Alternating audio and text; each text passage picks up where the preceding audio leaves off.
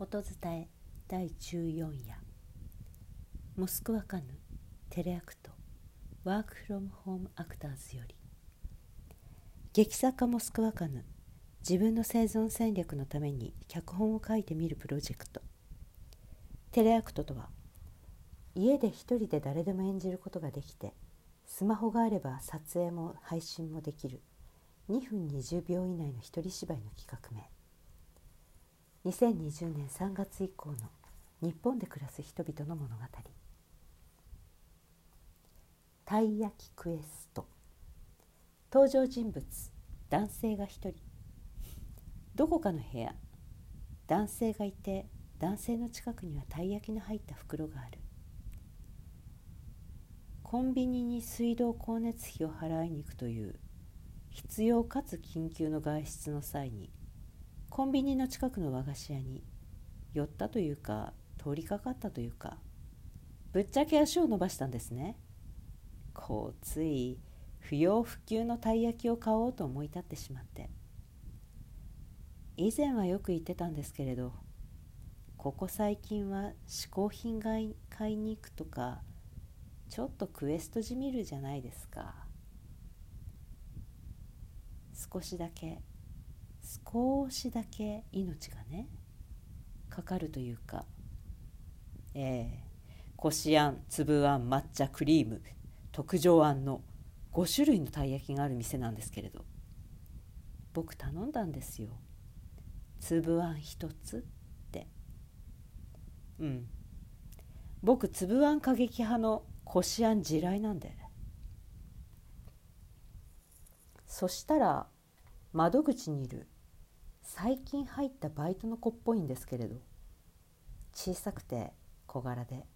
ちょっと可愛い感じの子が「はーい抹茶2つですね」って。いや個数も中身も合ってないし粒あんと抹茶かすらないじゃないですか「つ」しかかぶってないじゃないですか。正直どう聞き間違えた？って思ったんですけれど。でもまあね。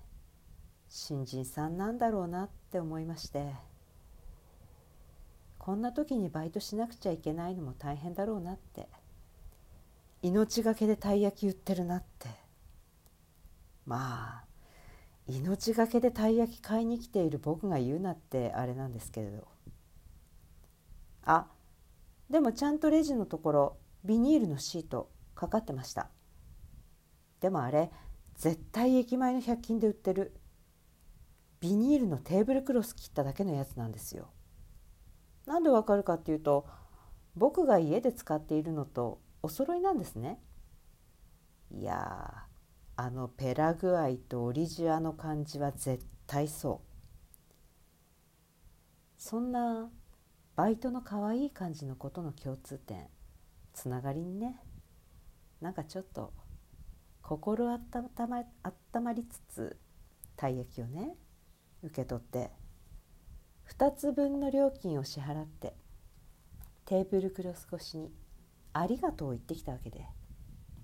いや公共料金の支払いという誰に聞かれても恥ずかしくない外出理由がちょっとした冒険になりましたが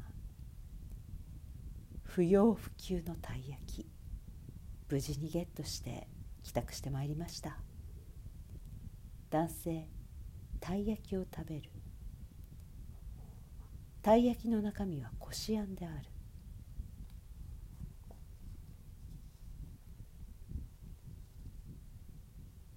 こしあん。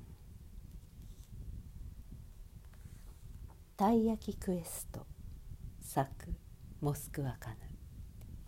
音伝え中山優子でした。